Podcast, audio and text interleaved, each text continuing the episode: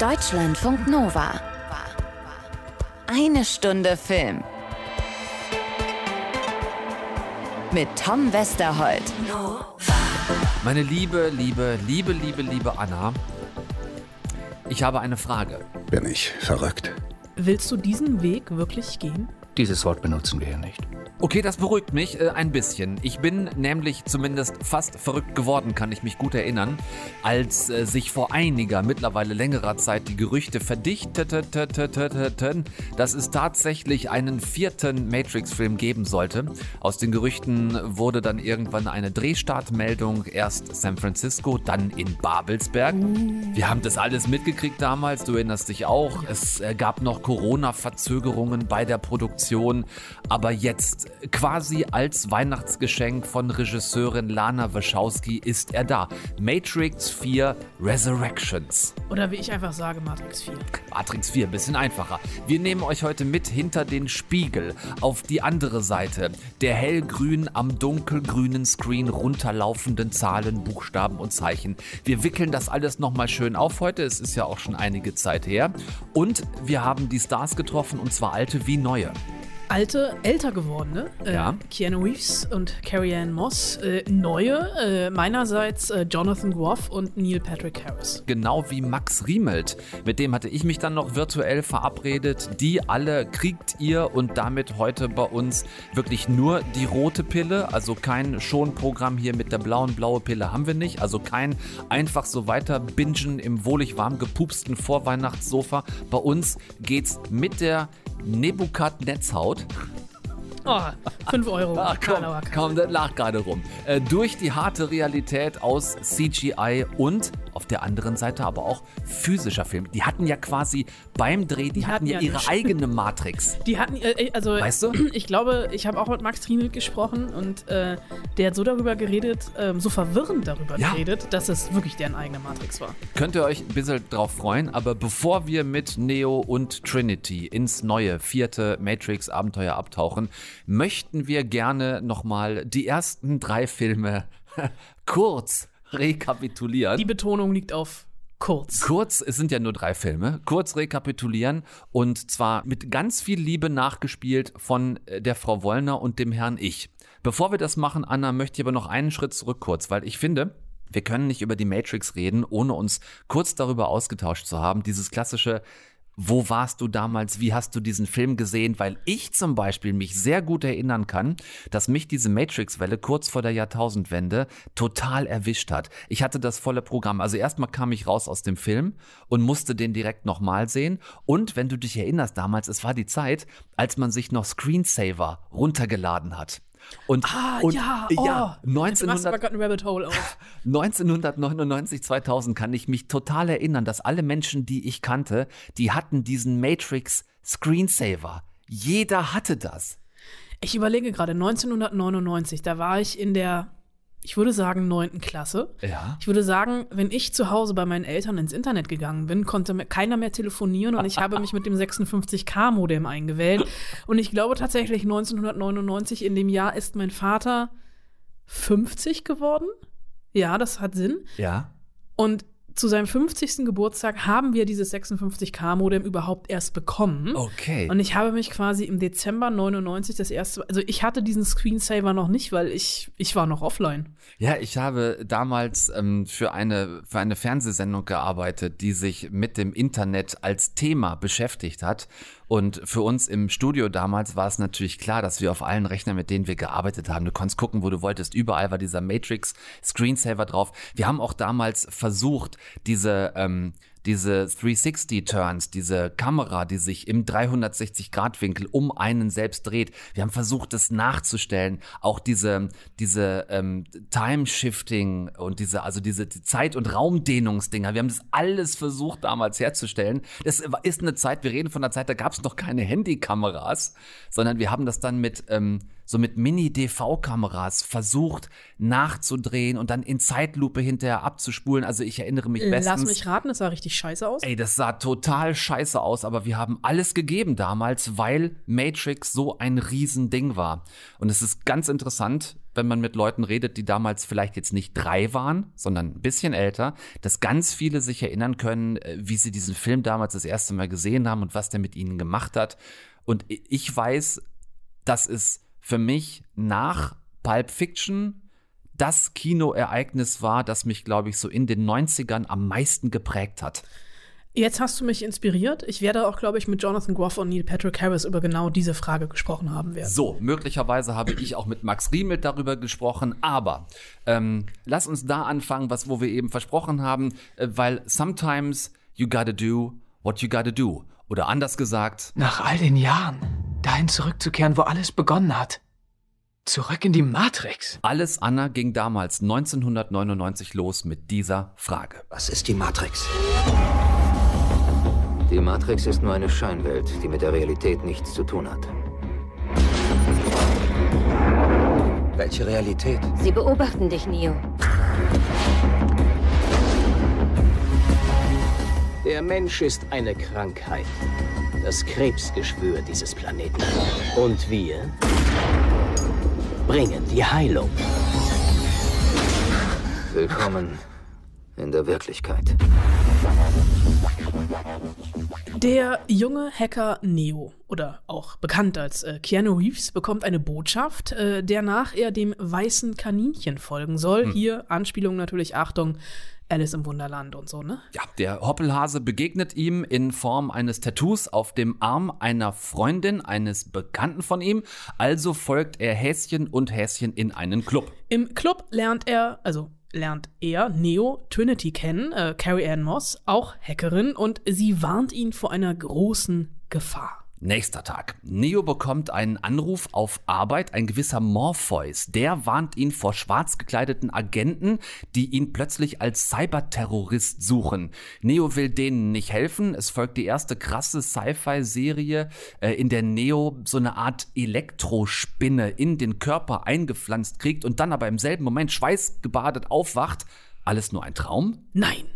Am nächsten Tag äh, trifft Neo nämlich Trinity wieder, die nimmt ihn mit zu Morpheus und der sagt Neo dann, dass sein ganzes verkacktes Leben ein einziger Traum ist. Das, was wir als Wirklichkeit wahrnehmen, ist alles nur Fake und wenn er die Wahrheit wissen will, soll er endlich die rote Pille nehmen. Mhm.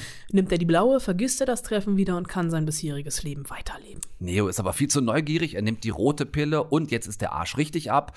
Ähm, mega Video-Effects kommen jetzt das erste Mal ins Spiel, eine krasse visuelle Achterbahnfahrt und der echte Neo erwacht in so einer Art Sci-Fi-Kokon in Glibber, ähm, eine gigantische postapokalyptische Welt, in der Millionen von Menschen Menschen in eben solchen Brutkästen liegen, sein ganzer Körper verkabelt, er kahl geschoren, wird aus seinem Kokon rausgespült und landet an Bord der Nebukadnezar, dem Schiff von Morpheus, Trinity und den anderen Widerstandskämpfern. So, und jetzt mal ein bisschen zackig hier. Ne? Ja. Also Leo lernt an Bord voll krasse Kung-Fu-Moves und er lernt, dass sie alle, wenn sie gezielt und selbstgesteuert zurück in die virtuelle Realität gehen, genannt die Matrix, mhm. dass sie dann Räume und Dimensionen biegen und quasi selbst durch ihr Handeln neu programmieren und gestalten können. Wenn man das macht, findet einen aber auch auch die Agenten schneller. Ja. Das sind quasi menschgewordene, von der Matrix gesteuerte Virenprogramme, die die geflüchteten Revoluzer killen sollen. Also gut, ähm, Neo lernt dann in, äh, in, in Zion, das ist der, der, also quasi die Zentrale des Widerstands. Er lernt dann da das Orakel kennen und noch so ein paar andere echt coole Typinnen und Typen und wird immer mehr zum sogenannten Auserwählten, also äh, quasi so eine Art neuem John Connor, äh, der irgendwann die Menschheit äh, von der Macht der Maschinen, also dieser künstlichen Intelligenz befreien soll. Aber nicht in diesem Film, denn da kommen ja noch zwei. Als erstes Matrix oder Matrix Reloaded 2003, äh, vier Jahre nach Teil 1 1. Ich habe in dem Jahr Abi gemacht.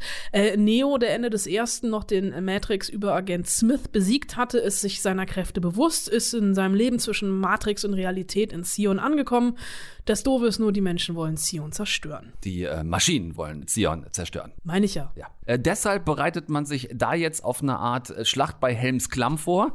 Nur ohne Hobbits, Elfen, Zwerge und Zauberer gegen Orks, Trolle und Urukais. Dafür eben halt mit Menschen gegen diese oktopusartigen Wächter der Maschinen. Und jetzt wird's haarig. Das Orakel sagt Neo, dass er den Krieg über die überhaupt nur mit Hilfe des Schlüsselmeisters gewinnen kann. Des äh, Schlüsselmeisters, ach du Kacke. Mit Hilfe des Schlüsselmeisters, ganz genau. Ja, Problem, ne? Denn der befindet sich nahe nun mal wieder in den Händen des Merowingers. Der Merowinger, wer kennt ihn nicht? Also müssen Neo und Morpheus zu Merowinger, kriegen Ärger mit Smith, der ist wieder da, schaffen es aber dennoch in den Zentralcomputer. Da trifft Neo dann auf den. Schlüsselmeister. Nein, natürlich nicht. Er trifft dort auf den Architekten. Den Architekten, selbstverständlich. Wie konnte ich den vergessen? Von dem erfährt Neo jetzt, dass er letzten Endes nichts anderes ist als eine Anomalie in der Matrix, ein Programmierfehler quasi. Währenddessen kämpft Trinity mit einem Agenten um Leben und Tod. Geht Neo zurück in die Matrix, kann er Trinity retten, dann hätte das aber einen Systemcrash der Matrix zur Folge. Neo geht, natürlich klar, er liebt Trinity, damit zerstört er den Plan der Maschinen, aber Trinity, die stirbt in seinen Armen. Und er wacht wieder, denn schließlich sind wir ja hier in der Matrix-Trilogie und da geht immer alles. Beide verlassen die Matrix und kehren zurück zu ihren Widerstandskämpferkollegen auf der Nebukadnezar. Da wird jetzt Morpheus von Wächtern angegriffen, also müssen alle das Schiff verlassen. Neo zerstört's mit den Kräften, die er mittlerweile von Yoda gelernt hat oder von Obi-Wan oder auch von Darth Vader selbst, denn Neo kann jetzt auch in der realen Welt so Jedi-Stuff. Plötzlich. Neo, der die anderen gerettet hat, zerstört damit das Schiff, also mit seinen Kräften und die Wächter da drin, fällt aber ins Koma, weil so Jedi-Zeugs für den ja noch recht neu ist und wir müssen dringend weiter in Teil 3, denn es fehlt ja immer noch Der Schlüsselmeister. in Matrix Revolutions, Teil 3, auch noch 2003 rausgekommen.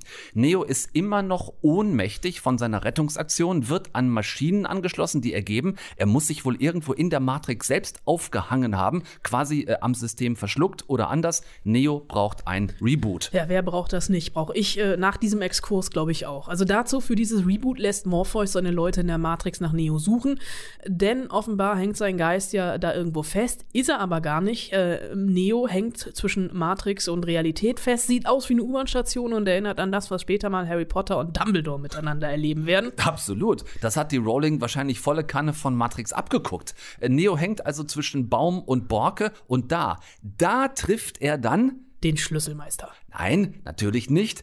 Er trifft den Trainman. Rainman? Nein, nicht Rainman, den Trainman. Das ist der, der den Zwischenbahnhof zwischen Matrix und Realität kontrolliert. Und der arbeitet im Auftrag des Merowingers. Wer ist eigentlich dieser bescheuerte Merowinger? Was weiß denn ich? Auf jeden Fall hat der Neo bei sich. Trinity und Morpheus kriegen das raus und befreien dann irgendwie Neo so. Und der muss dann wieder zum Orakel und erfährt, dass Agent Smith quasi sein Gegengewicht ist, so eine Art wie Yin und Yang. Außerdem gibt's jetzt auch noch Bane. Der ist böse und kämpft gegen Trinity und als Neo ihr helfen will, rammt er ihm so ein Kabel ins Gesicht und Neo ist plötzlich blind.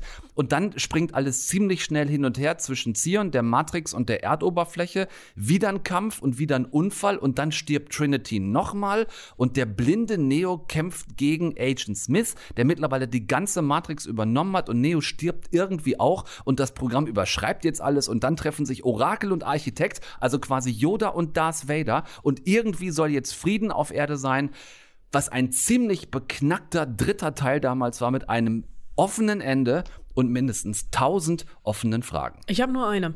Bitte? Wie war das mit dem Schlüsselmeister? Den habe ich vergessen. Denn jetzt sind wir ja Gott sei Dank endlich bei Teil 4. Wir sehen es nicht. Aber sind alle gefangen in diesen seltsamen, sich wiederholenden Loops.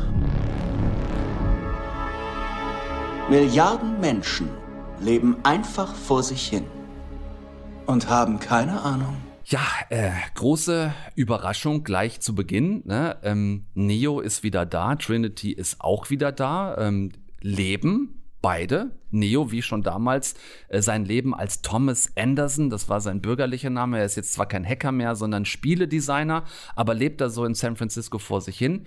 Allerdings geht er auch regelmäßig zu einem Psychotherapeuten, weil er so ein Gefühl hat, dass irgendwas mit ihm nicht stimmt. Den bräuchte ich jetzt auch. Ich hatte Träume, die nicht nur Träume waren.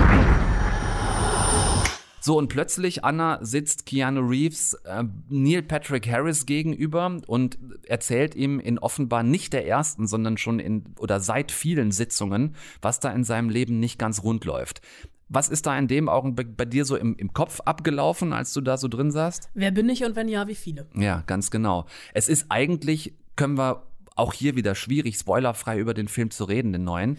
Was wir sagen können ist, es ist schon eine ziemliche Spiegelung von dem, was auch damals passiert ist. Ja, wobei ich den Ansatz hier tatsächlich relativ fulminant finde, weil du hast es ja schon gesagt, Thomas Anderson mittlerweile der erfolgreichste Spieleentwickler aller Zeiten ist, weil er eben dieses Matrix-Spiel erschaffen hat. Und nun kommt sein Chef, der von Jonathan Groff gespielt wird, der sagt, ey Keule, ich hätte gerne eine Fortsetzung. Und er sagt, boah, nee, das Ding ist auserzählt. Und das Studio, was dahinter steckt, auch lustigerweise noch Warner heißt. Jetzt kann man äh, eins und eins zusammenzählen und überlegen, welcher Verleih, welches Studio nochmal den Film produziert hat. Und das ist schon irgendwie nochmal so ein Spiel mit noch einer Metaebene, die Ja. dazukommt, weil relativ schnell verlassen wir dann ja diese Computerspiele-Ebene und sind sofort wieder drin in der Matrix und da wird's ich möchte nicht sagen verworren, aber irgendwie dann doch verworren. Und da sollten wir jetzt auch aufhören, über die Handlung zu erzählen Äh, oder zu reden, weil es ja ähm, viel, viel mehr Spaß macht, selbst da einzutauchen. Total. Und ich finde diesen Matrix-Gedanken an sich so spannend, weil ich weiß nicht, ob du es von dir kennst. Ich hatte irgendwann als Kind, das war auch noch vor dem Film, diesen ganz natürlichen Gedanken von, also wenn man so als Mensch irgendwann versteht, dass man, wenn man nachts schläft, dass man träumt und dass sich so Träume halt real anfühlen können, dass man irgendwann zum ersten Mal in seinem Leben diesen Gedanken hat, was wenn das, was wir so glauben, was unser Leben ist, wenn das auch nur ein Traum ist. Und man vielleicht irgendwo die ganze Zeit liegt und schläft und alles, was einem so passiert, gar nicht echt ist. Und dass sie hier nochmal diese Doppelebene aufgemacht haben, zu sagen, wir setzen nicht nur einen Film fort, sondern lassen diesen Thomas Anderson auch so ein bisschen verzweifeln an der Frage, ob er jetzt sich in seinem eigenen Spiel befindet, fand ich total genial. Es ist ja nicht nur diese, dieses, äh, die, das Spiel mit dem Spiel, sondern das Spiel mit den Realitäten. Also wirklich, äh, äh, wir hatten das bei äh, Spider-Man letzte Woche mit den Multiversen, die gibt's ja hier, nur dass nicht mehr äh, äh, diverse Marvel-Figuren auftauchen, sondern verschiedene Matrix-Figuren.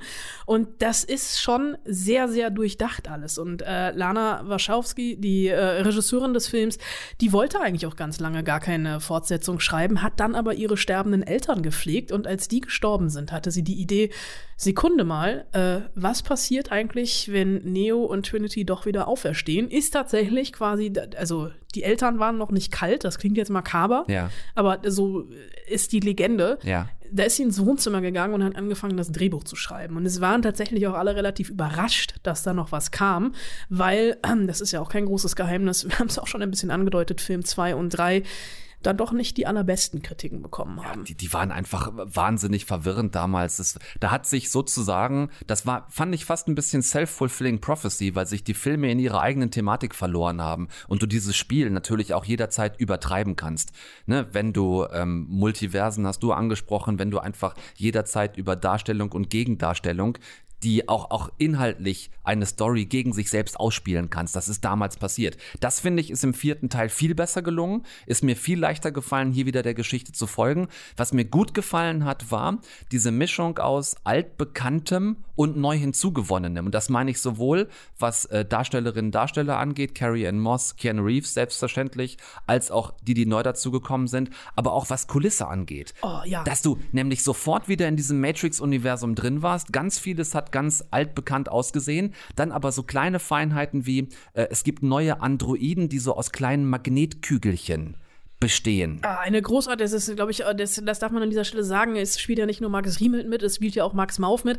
Den erkennt, ich habe auch, ich wusste, dass Niemand er bei, würde den erkennen. Ich habe gewusst, dass er mitspielt und dachte mir irgendwann, es ist ja wirklich, es ist äh, ein Android in Menschenform und ich hatte Sekunde mal, Ja. der hat, der sieht aus wie Max Mauf und sieht äh, wirklich aus wie so ein äh, Magnetkügelchen Teppich, der sich einfach in einer Gestalt vor, in Form von Max Mauf da durchbewegt. Das sind, glaube ich, Ja. zwei kurze Szenen, wenn man einmal zu tief ins Pop Popcorn blickt. Ja. Ist es auch, äh, ist er schon weg und ich hatte auch ein bisschen Angst, dass Max Riemelt dieses Schicksal hat, dass er am Ende hinten rausfällt und als er dann das erste Mal auftaucht und ich glaube mit Keanu Reeves Fahrstuhl fährt, Mhm. dachte ich so, hoffentlich war es das nicht. Aber tatsächlich hat er ja am Ende eine sehr, sehr tragende Rolle. Genau. Und wo ich sofort wieder drin war und da ist es auch gut, dass glaube ich zwischen ähm, Teil 1, 2 und 3 und jetzt dem vierten fast 20 Jahre liegen, dass sich die Technik einfach weiterentwickelt hat. Dass die, äh, das konnten die Wachowskis ja schon bei den ersten Filmen, dieses Worldbuilding, was sie gemacht haben. Es ist hier ein so fulminantes Worldbuilding. Und zwar in, auf allen Ebenen, die der Film hat. Also gerade das in Babelsberg gedrehte im Studio,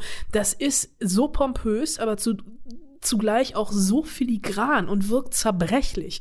Der Score übrigens unter anderem von Tom Tick war mit dabei. Ja. Der, die kennen, die sind ja ganz dicke seit diesem fulminanten Flop Cloud Atlas. Und, äh, und auch bei Sense8 haben sie Genau. zusammengearbeitet. Äh, aber äh, dass ich tatsächlich sofort in diesen Welten drin war, weil es einfach visuell ganz anders als Dune in diesem Jahr Ja. wirklich Überwältigungskino war. Genau. Und ein Überwältigungskino, das einen abholt, gespickt auch mit neuen technischen Raffinessen, die heute möglich sind, aber nicht so überladen. Davor hatte ich große Angst, dass man jetzt das große Technik-Tablett auspackt, nur um dem Kinozuschauer zu zeigen, guckt, was wir heute für Möglichkeiten haben. Und du denkst, ja, ja, sieht vielleicht alles total spacig aus, erinnert mich aber nicht wirklich an das, was ich eigentlich gerne sehen möchte. So ein bisschen wie bei ähm, Blade Runner 2049, wo Denis Villeneuve meiner Ansicht nach einfach auch zu viel wollte. Und wo dann beim großen zeitlichen Sprung auch der inhaltliche Sprung zu groß ist. Und das passiert hier nicht. Der Film knüpft 20 Jahre später relativ nahtlos an. Und dass man das auch sieht, hat mir mega gefallen. Und es ist nicht so ein seht her, was wir alles könnten, sondern seht her, was wir alles können, weil wir eine Legitimation dafür haben. Ja, es gibt Kampfszenen, es gibt Kung-Fu-Kampfszenen, es gibt auch wieder Bullet-Time-Szenen, aber da ist nichts wirklich ähm, sowas, dass man, dass sie sagen wollen, wir erfinden das Rad hier neu. Ja. Und das, glaube ich, ist ein großer Grund, dass das Ding nicht in die Hose gegangen Ja, ist. ich bin raus. Wir haben zusammen drin gesessen. Die erste halbe Stunde, Stunde war ich etwas unsicher. Ich wusste nicht genau, wie ich das finden sollte. Bei mir ist es ein Film jetzt gewesen im Abstand von mehreren Tagen. Je größer die Distanz ist, desto besser finde ich ihn. Möchte ihn wahnsinnig gerne nochmal sehen. Würde ihn uneingeschränkt empfehlen, jetzt für die Weihnachtswoche, sich das Spektakel wirklich im Kino zu geben. Knüpfst du an? Ich knüpfe an und ich nehme auch direkt das Wort Spektakel in den Mund, denn es war auch ein Spektakel, äh, mit Keanu Reeves und Carrie Ann Moss zu reden, wobei ich dieses Wort Spektakel vielleicht in Anführungsstriche setzen möchte, denn wir haben schon äh, darüber geredet. Dieser Film ist äh, eine Co-Produktion vom Studio Babelsberg. Äh, ich glaube sogar auch ein Medienboard Berlin-Brandenburg hängt mit sehr viel Geld da drin. Da steckt äh, Geld aus unseren Filmförderungen drin, ja. Das heißt, sie haben in Babelsberg gedreht, sie haben mit Deu also sie haben mit einem deutschen Team gedreht, die deutschen Schauspieler haben wir schon erwähnt und natürlich, ne, ich meine, es ist Keanu Reeves, Carrie Ann Moss, äh, Weltstars bei uns in der Hauptstadt. Nun muss man sich bei diesen Interviews ja am Anfang immer vorstellen und ich sage dann immer, ne, Anna Wollner, äh, öffentlich-rechtliches Radio Deutschland, äh, für, für Deutschland und ich, ich bin in Berlin und dachte dann, äh, smoother Einstieg, ne? Oh. Berlin, wie war's denn? Yes. How does it feel being back in the Matrix universe? So good. Yeah, it was am- amazing to have the opportunity and to to work on Matrix Resurrections. What convinced you to come back? Lana. Lana Wachowski. Yeah, the writer Darn. director. Neo Trinity. Yeah. Thomas Anderson. Mm, Movie action. yes. Story. Story. Love. Lana Wachowski. Lana.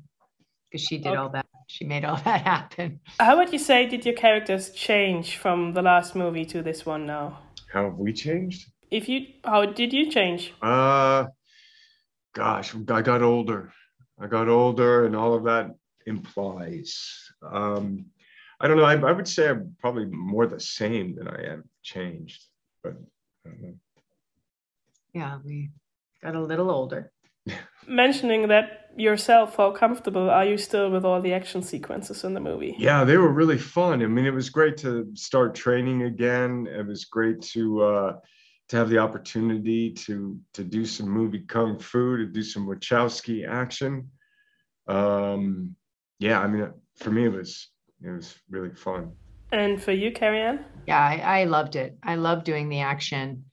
Uh, I love the training to get there. Uh, we, um, when you make these movies with Lana, she definitely creates the space for you to learn and train. And you have all these amazing people that are helping you, that are experts in what they do, and they're there supporting you. And uh, I loved, I loved that part of it. It also created a like a community feeling for all of us too, which is a great way to start a movie where you're all working together, sweating and going through hard, you know, hard, challenging days. And we're doing it all in the same space together. The opening a new chapter, not only story wise, but also in a technical aspect. Um, how kind of surreal did it feel shooting the film? Yeah, I mean, surreal. Uh, yeah, sure. I mean, you know, we, we didn't expect to be making another Matrix film.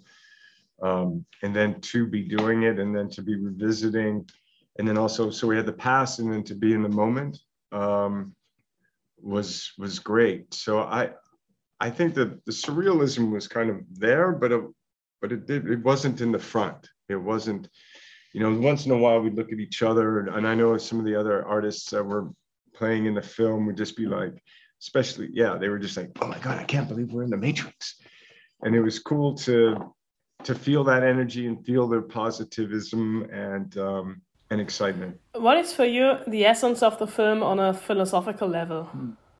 Big question. Let's go with love. Love. I think it's a love and an examining. Yeah, I would say love. I mean, the trilogy ends on a, a request and a hope for peace. And Matrix Resurrections, I don't kind of want to give away the ending, but there is an aspect to it that is kind of reflecting back on us and and and kind of and machines and programs in a futuristic kind of sense um, that is kind of saying hey man you know hey everybody you need some love to confront systems of control to confront differences thank you very much it was great talking to you Thank you. Zu einem Thank you, ähm, zu einem sehr emotional hochtrabenden Thank you hat es bei den beiden dann doch noch gereicht. Ich kann die aber auch verstehen, ne? die haben den ganzen Tag da irgendwie äh, virtuell Interviews gegeben. Ja, ich habe jetzt Carrie Ann Moss noch nie getroffen, aber mit Keanu Reeves hatten wir ja über die Jahre schon beide die ein oder andere Erfahrung. Ich fand den immer wohlwollend ausgedrückt, ich fand den immer sehr höflich in der ja. Begegnung, aber der große Entertainer bei Interviews ist der auch wirklich nie gewesen.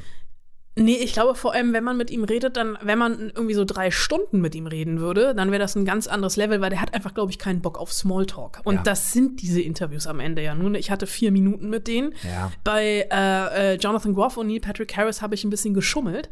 Der ist meine letzte Frage nämlich so lang geraten, dass ich am Ende fast sechs Minuten, also fast sieben Minuten mit denen hatte.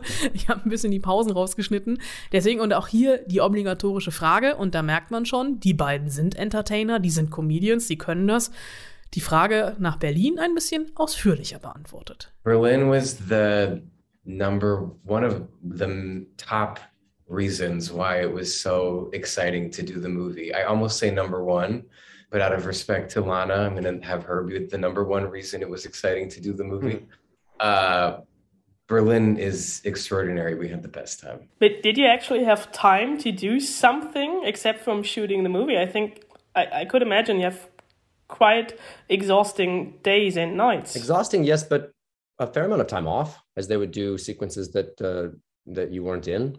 So yeah, we got to tour around. The whole place was not under any serious sense of lockdown uh, when we were there. I think you were masked in inside indoor public areas, but otherwise things were pretty chill. Jonathan and I went and toured the Reichstag together, which was awesome. And uh, yeah there was it's such a it's such a magnificent town socially and historically and it's a great like each neighborhood is different.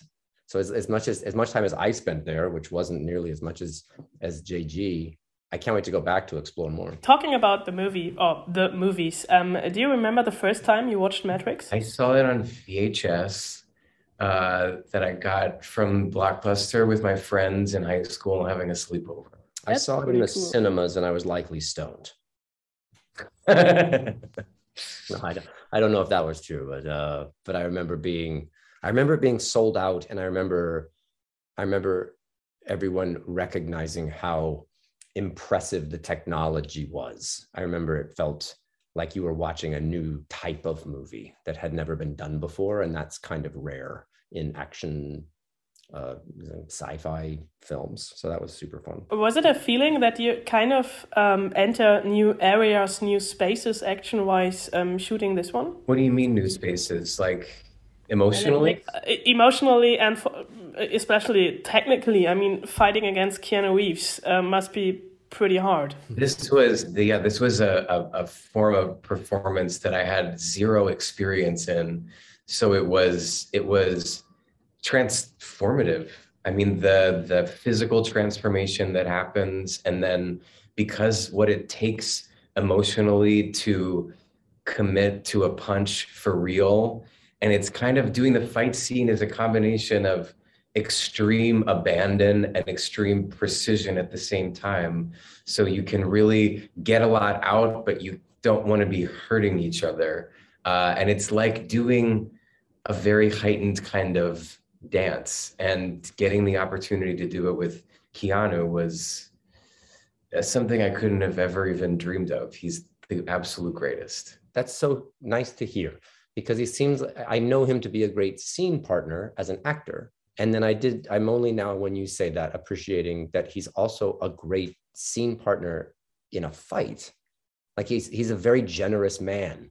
And yeah. he was he was he was never in his motorhome, just waiting until his close up to come in. You know, he was always present and he was always available and he was always there. And I could only imagine in those in those physical sequences that that would have been the same. It must have been a real gift. One thing I think is really great about uh, the movie is especially the casting. Um, it is really diverse, and with you, um, we have uh, two open gay actors representing characters in a big blockbuster movie. What is for you important about this message um, Lana uh, gives out to the world with you? We live in a wonderful year, in a wonderful world where, at least in my life, like I'm not defined by those labels and I'm able to exist however I would like. I'm a husband and a parent and a, a member of society. I'm an actor and I work all the time in all kinds of different ways.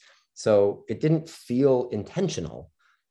I think Lana prides herself on working with just energies, working with beings, working with with label free freedom. And so I was honored to be considered a part of that uh, group, I guess.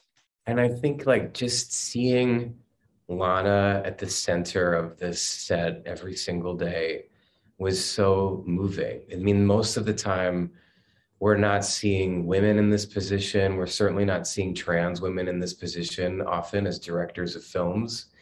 And it meant something more. It, yes, she's an extraordinary filmmaker, and that alone is a reason that being on that set was so thrilling.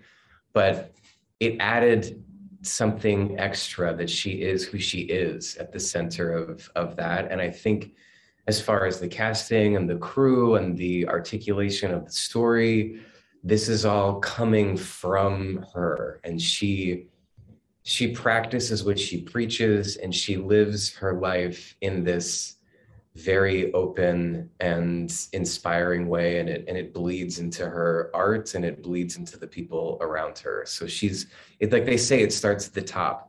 And with her we're so so lucky just to have her at the top of this project. Thank you very much. It was great talking to you. Neil Patrick Harris als nennen wir ihn einfach mal der Psychotherapeut. Oft haben die ja auch in den Matrix Filmen gar keine wirklich weiterführenden Namen. Und Jonathan Groff als Wäre das jetzt gespoilert, wenn ich sagen würde, eine Art neuer Punkt, Punkt, Punkt? Oder? Wir sagen einfach eine Art neuer Punkt, Punkt, Punkt. Eine Art neuer Punkt, Punkt, Punkt. Ihr kriegt es selber raus, wenn ihr da äh, jetzt ab Donnerstag reingeht in Matrix 4 Resurrections. Max Riemelt äh, ist uns beiden, Anna und mir, aufgefallen mit dieser Nebenrolle im Film, die klein anfängt, dann aber doch wichtiger wird. Hat mich sehr gefreut für ihn. Auch, dass er die Zeit hatte, sich mit uns über den Film zu unterhalten. Auch das natürlich im Augenblick nur digital, haben wir neulich aufgezeichnet. Und es war tatsächlich tatsächlich, habe nochmal extra in den Kalender geguckt, es war das erste Treffen mit ihm seit vier Jahren. Der liebe Max Riemelt ist mal wieder da. Ich grüße dich. Hallihallo. Gerade eben schon äh, gesagt hier in der Sendung, dass es vier Jahre her ist, dass wir über Berlin Syndrome gesprochen haben, was auch ein ganz spezieller Film damals gewesen ist. Ähm, sehr Kammerspielartig im weitesten Sinne. Ähm, die Produktion jetzt ist ein klein bisschen größer gewesen, ne? Ja, äh, man könnte sagen, ein kleines bisschen größer, genau. Also, äh, das ist, glaube ich, das Größte, äh, an dem ich jemals mitgearbeitet habe. Und äh, ja, dementsprechend spannend war es natürlich auch. Also, wir waren in San Francisco für zwei Monate und sind, als dann der Lockdown kam, äh, nach Berlin gereist, also nicht wegen mhm. dem Lockdown, sondern das war sowieso der Plan und äh, haben dann in Babelsberg für vier Monate gedreht. Ja, das war eine ziemlich äh, aufregende Zeit. Ich erinnere mich, die Meldungen von damals, gerade in Babelsberg angekommen, war dann Lockdown. Ähm, es musste alles nach hinten verschoben werden. Ich glaube, sogar Verträge mussten verlängert werden. Mhm. Inwiefern hat dich das eigentlich damals so mit deiner Planung aus der Bahn geworfen? Hattest du auch Anschlussdinge, die dann verschoben werden mussten? Nee, also ich hatte... Äh Glück, dass ich ja in dieser Produktion unter Vertrag war und äh, bei so einer großen Produktion, da ist man dann halt pauschal eingekauft und dann dreht man meistens auch nichts parallel. Also auch mein Look, der war ja sehr speziell und äh, deswegen hätte ich auch gar nichts anderes machen können. Und ja, ich habe das eigentlich als eine sehr äh, schöne Zeit erfahren, weil wir halt so unter uns waren. Also weil wir in Babelsberg natürlich gute Voraussetzungen hatten, also dass wir dort halt jeden dritten Tag getestet wurden und ähm, ja, also die Teams so eingeteilt wurden, so dass man äh, nicht ständig Kontakt mit allen hatte und äh, trotzdem aber äh, seinen Spaß noch hatte, also beim mhm. Spielen, mhm. bei der Arbeit und auch nebenbei noch. Über deinen Look äh, reden wir später noch. Ja. Aber was ich spannend finde, ist, du hast gerade gesagt, ne, du warst erst in LA und dann in Babelsberg. Und das ist was. In San Francisco, was, genau. Äh, Entschuldige, genau. genau. San mhm. Francisco und dann in Babelsberg, richtig. Das ist natürlich was, was für uns immer sehr spannend ist, wenn du die Drehorte einfach mal so gegeneinander stellst. Was habt ihr in San Francisco gedreht? Was habt ihr in Babelsberg gedreht? Also, was finden wir wo im Film wieder? Mhm. Also der Film oder beziehungsweise die eine Realität im Film, äh, die findet in San Francisco statt. Das ist quasi der Hauptdrehort, wo halt alle Außenaufnahmen gemacht wurden und auch zum ersten Mal, äh, glaube ich, äh, in Matrix zu sehen, das Sonnenlicht äh, eine wichtige Rolle spielt und äh, ja, überhaupt die tolle Stadt und die äh, tollen Aufnahmen. Ja, und sie war sehr aufwendig, die Zeit. Also da wurden ganze, äh, ein ganzes Stadtviertel, also Downtown, irgendwie abgesperrt übers Wochenende nur für diesen Dreh. Und also da hatten wir große Unterstützung auch vom Bürgermeister oder Bürgermeisterin, bin ich mir gerade nicht so sicher. Und ja, dementsprechend sieht es dann auch aus im Film. Und in Babelsberg wurden dann hauptsächlich ähm, die Studioaufnahmen gemacht. Also alles, was halt drin stattfindet und so CGI-mäßig dann ist.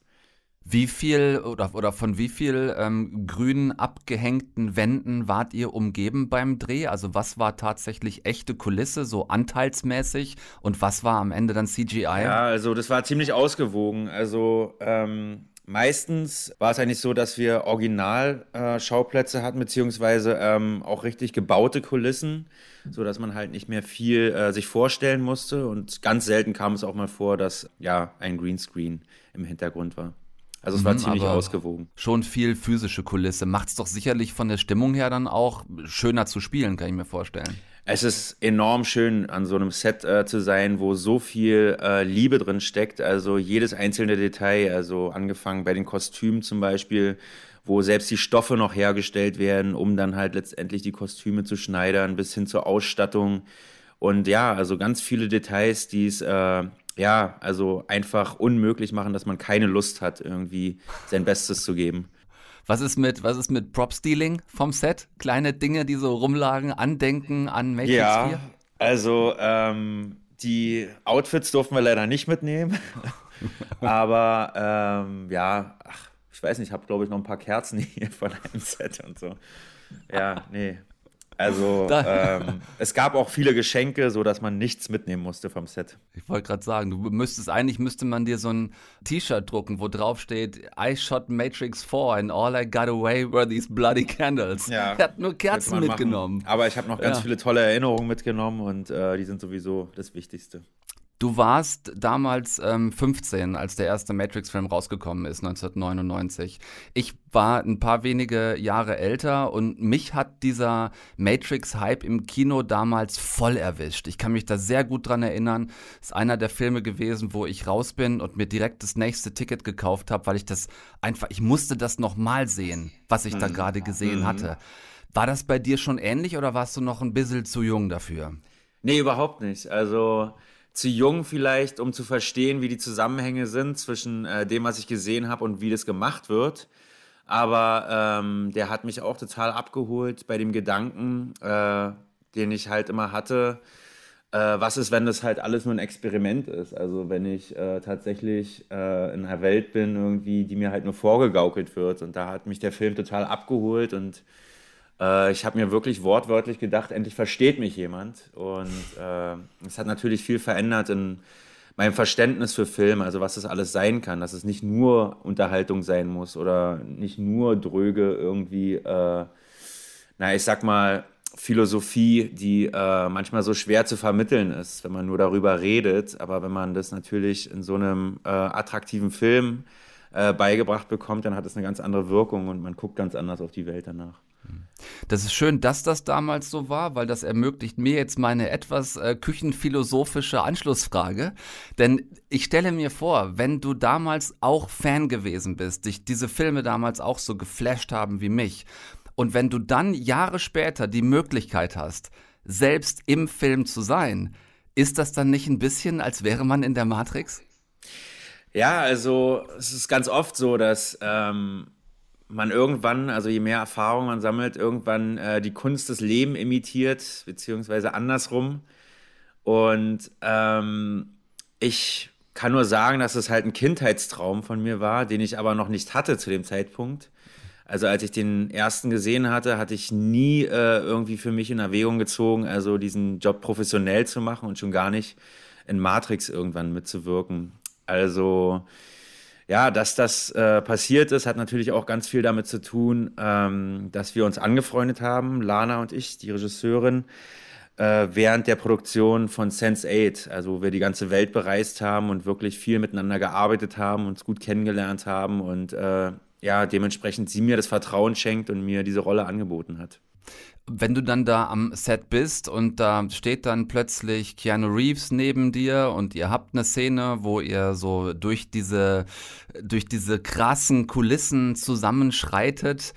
Was ist das für ein Gefühl? Ist dann da wirklich nur noch, weil du es nur auch schon einige Jahre machst, ist dann da nur noch Professionalität oder kribbelt das schon ein bisschen noch? Also für mich kribbelt es immer noch und äh, Professionalität heißt ja nicht, dass man äh, seine Emotionen, also seine Gefühle abstellt, sondern eher, dass man weiß, damit besser umzugehen und äh, ja, den Moment irgendwie äh, so zu nutzen, also den kreativen Moment, wo man halt äh, aufnimmt, wo man halt dreht und nicht mehr darüber spricht, sondern halt äh, versucht irgendwie so viel wie möglich halt rauszuholen. Also das heißt halt Sachen auszuprobieren und ja, das möglichst auch locker anzugehen, um äh, ja nicht zu verkrampfen, nicht irgendwie äh, Sachen irgendwie ja, vielleicht zu imitieren, wie man das halt schon mal gesehen hat, sondern vielleicht was Eigenes zu finden. Und äh, Keanu Reeves ist ein super Kollege, der einem das nicht schwerer macht, sondern im Gegenteil, einen wahnsinnig unterstützt. Und er ist auch selber sehr filminteressiert und affin und äh,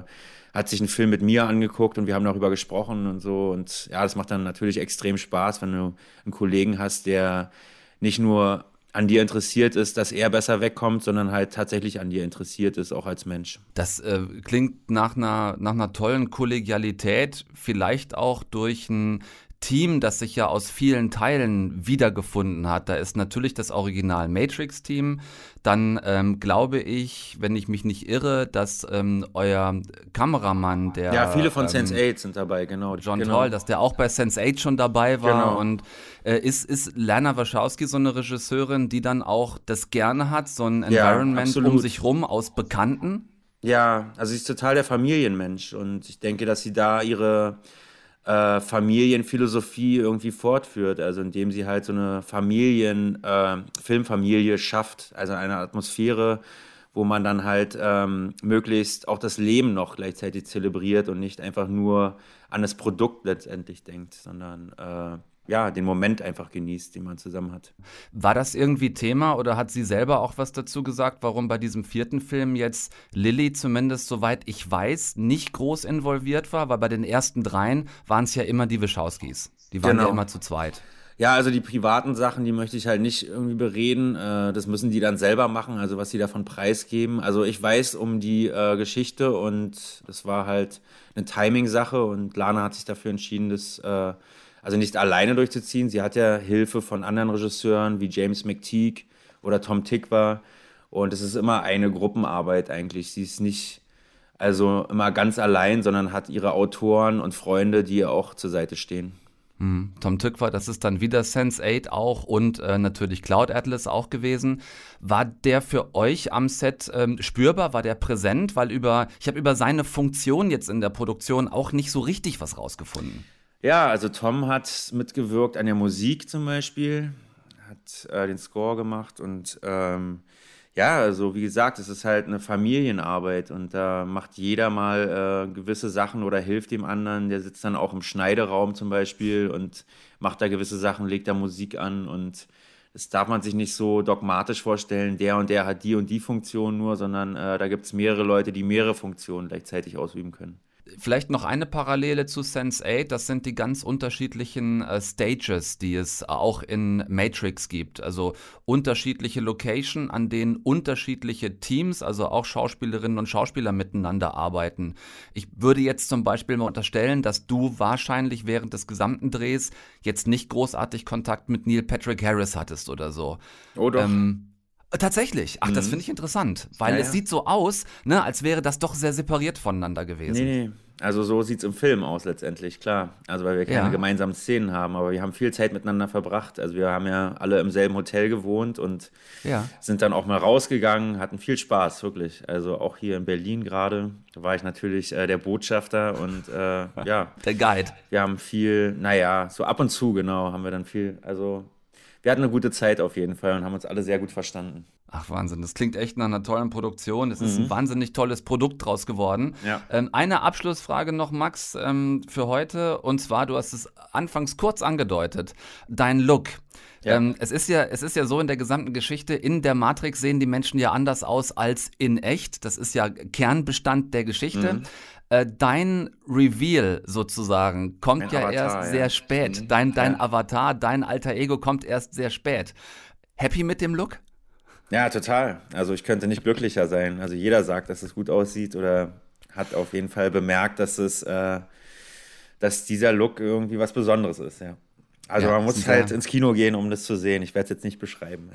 Ganz genau. Nee, das tun wir nicht. Wir werden da nichts spoilern, äh, gerade weil es äh, erst so ein spätes Reveal ist. Ich habe es sehr gefeiert im Kino. Bin großer Fan auch dieses vierten Teils. Freue mich sehr, dass du so einen schönen Part dazu beisteuern konntest. Danke dir sehr für den Besuch in eine Stunde Film mal wieder. gerne. Und bis zum nächsten Mal. Alles Gute. Danke auch und bis zum nächsten Mal. Frohe Weihnachten und so. Ich habe so ein bisschen gedacht, Anna, dieser Style, den Max Riemelt in der Matrix hat, ganz am Ende des Films. Sollte er vielleicht, also weiß nicht, wird ihm doch privat auch stehen so. Ich würde sagen, Love Parade Mitte der 90er. So, könnte man mal machen. Mehr Hinweise kriegt ihr von uns nicht. Außerdem, dass ihr auch Max Riemelt, genau wie alle anderen Stars, jetzt ab Donnerstag in Matrix 4 oder Matrix Resurrections sehen könnt. Daumen hoch, vier Stück. Anna und ich haben nur vier. Alle zeigen nach oben. Möchtest du gerne, bevor wir uns äh, für Weihnachten verabschieden, äh, möchtest du noch irgendwas loswerden? Anna, hast du noch was auf dem Herzen? Irgendwas, was du kürzlich gesehen hast? Weil ich hätte noch eine Kleinigkeit. Ich habe mich so intensiv auf unser Matrix-Gespräch vorbereitet, ich habe nichts anderes mehr gesehen. Gut, das kann ich sehr nachvollziehen. Ich habe noch was gesehen und zwar nach etwas längerer Zeit mal wieder auf YouTube und zwar direkt auf YouTube, also ein YouTube Original. Das gibt's ja mittlerweile auch, die produzieren ja auch selbst. Und äh, da würde ich dir noch einen Tipp mitgeben und auch natürlich allen anderen. Ähm, falls es da jetzt irgendjemanden geben sollte, der doch äh, Bedenken hat, ins Kino zu gehen, ähm, dann könnt ihr noch was zu Hause gucken. Best Shape of My Life heißt es. Und als ich das gesehen habe, dachte ich erst, das wird jetzt wieder so eine boring Hollywood-Star, Fitness, Selbstbeweihräucherungskacke. Es hätte nämlich wirklich gepasst. Protagonist dieser sechsteiligen Doku Best Shape of My Life ist nämlich Mr. Ripped persönlich Will Smith, also ne, in jeder Rolle, die er hatte, immer Sixpack und so, ihr wisst das. Und der Trailer fängt auch so in die Richtung an. So you ready? This began as a journey to get into the best shape of my life. Even better than iRobot. Even better than iRobot. I'm gonna lose 20 pounds in 20 weeks. Come on, Will. Jetzt hatte Will Smith äh, Anfang 2021, weiß nicht, ob du das mitgekriegt hattest, Anna, auch so ein jetzt nicht Waschbrett, sondern eher Waschbärbauch-Foto gepostet. Ja, I feel him. So, der hatte da also auf Instagram, ich sag mal, das ist bei ihm wirklich immer noch Jammern auf hohem Niveau gewesen. Ne? Also er hatte sich irgendwie wohl so ein bisschen gehen lassen, war unrasiert und, und streckte so absichtlich so, so, eine, so einen Ansatz einer Plauze in die Kamera. Ähm, und dann kam halt offenbar diese Challenge, die besagt hat, er wolle ähm, 20 Pfund in 20 Wochen abnehmen. Also ich meine mit Personal Trainer, mit Physios, mit Ernährungswissenschaftlern, mit Managern, mit Leuten, die den Stars den Arsch hinterher tragen. Einigermaßen lame, wenn du ein ganzes Team hast, was sich darum kümmert, dachte ich. When I started this show, about to get it, I thought I was getting into the best shape of my life physically, but mentally I was somewhere else. I'm done. And I ended up discovering whole lot of hidden things about myself. Denn, und da wird's, ich glaube, schon direkt in der ersten dieser sechs Folgen spannend, das ist hier nicht nur Hollywood-Star Will Smith, der irgendwie jetzt sein Sixpack zurück will, so mimi mimi, sondern der ebenfalls in diesen 20 Wochen parallel versucht, seine Autobiografie fertig zu schreiben. I'm writing my book and it's like exposing my life and so many things that people don't know about me. That was the only time in my life that I ever considered suicide. Now I'm about to show the world how little I know about myself. I don't want to do any of this. I'm finished with the best shape of my life. Und da wird's dann wirklich heftig. Also hier Mr. Strahlemann, Mr. Comedy, Mr. Ich bringe immer alle zum Lachen oder wahlweise zum Kotzen über meine scheiß gute Laune, die ich immer an den Tag lege, hat hier vermutlich ein bisschen mehr abgebissen, als er kauen konnte. Also das tägliche stundenlange Training und stundenlanges Schreiben an, an einem Buch, das eine Autobiografie über sein auch wirklich nicht nur witziges Leben ist. Das hat den komplett von seiner Never-Ending Surfwelle an den Strand und regelrecht aufs Trockene gespült. Ähm, seine Trainer, die ihm wegen dieser Fitness-Challenge auf den Füßen stehen und der Verleger des Buches, der echt sauer wird, äh, dass das alles immer länger dauert. Ähm, also wir sehen einen Will Smith, der immer weniger Bock hat und zwar auf alles, der keinen Bock mehr auf dieses Training hat, aufs Schreiben, vor allem keinen Bock mehr auf Nettigkeiten und auf Jokes, der über seinen Vater schreibt, den er geliebt und gehasst hat, weil er einerseits so, so ein Fels in der Brandung gewesen sein muss, ehemaliger ähm, äh, Militär, ich glaube auch Veteran, Vietnam-Veteran oder so, der aber auch gewalttätig war und Alkoholiker war. Und das Krasse ist, die Kameras bleiben dran, auch wenn es hier schwierig wird. Und Will Smith lässt das auch zu, dass das mitgefilmt wird. Ähm, es sind seine Kinder, denen er äh, Kapitel vorliest, was auch heftig ist, weil er dann seine Rolle als Vater von Willow und Jaden und auch von Trey, dem Sohn aus erster Ehe, ähm, in Frage stellt. Und das ist aber nicht, weil da habe ich gedacht, ist das jetzt alles inszeniert hier? Also ist das, aber es, also wenn das ähm, ein, ein zur Schau gestellter Seelenstriptease wäre, wie man das in Hollywood gerne mal macht, so seht her, wie irre offen ich bin, dann hätte Will Smith dafür wirklich endlich mal einen Oscar verdient. Ich glaube, zweimal ist er nominiert gewesen, gewonnen hat er nie bisher. Also es wirkt alles extrem authentisch. Ähm, ich habe das total gerne geguckt. Äh, auf YouTube, wie gesagt, sechs Folgen, alle so a 25 Minuten, kann man schnell wegbingen. Gefühlt fand ich einen der ehrlichsten Eindrücke, ähm, die man von so einer Kategorie Hollywood-Star bisher bekommen hat. Also so dabei zu sein, wie der auch struggelt und wie der sagt, irgendwie jetzt haut mit der scheiß Kamera, ich habe keinen Bock mehr, so geht weg. Und so ein Gesicht zu zeigen, was er ja in der Öffentlichkeit immer anders dargestellt haben wollte. Ähm, ist, ist toll geworden. Es ist kurzweilig, äh, wäre, wie gesagt, eine Möglichkeit, wenn ihr parallel zu Matrix noch irgendwas anderes sehen wollen würdet. Zumal, da haben wir nämlich auch den Bogen gefunden. Richtig. In Matrix spielt er seine Frau mit Jada Pinkett Smith. Jada Pinkett Smith. Seit Teil 2 dabei und auch hier wieder. Und sag mal, lehne ich mich zu weit aus dem Fenster? War es nicht damals diese Nummer, dass für den Neo sowohl DiCaprio als auch Will Smith im Gespräch waren? Ich erinnere dich, ich war in der neunten Klasse. Ich habe Bravo gelesen. Oh, ich habe keine Ahnung. Das ist Hausaufgabe für euch. Lest es bitte mal nach. Ich kann das gerade, wir haben gerade, also Anna und ich, wir haben ja nichts. Wir haben ja nur zwei Mikrofone und ein altes rostiges Tonbandgerät, wo wir immer unsere Sendung aufnehmen. Aber ihr könnt es gerne mal nachgucken. Es, es gab so, oder es gibt so Seiten, das ist auch ganz interessant, da kann man gucken, welche Schauspieler irgendwelche großen Rollen wahlweise nicht gekriegt oder mal in ihrem Leben abgelehnt haben.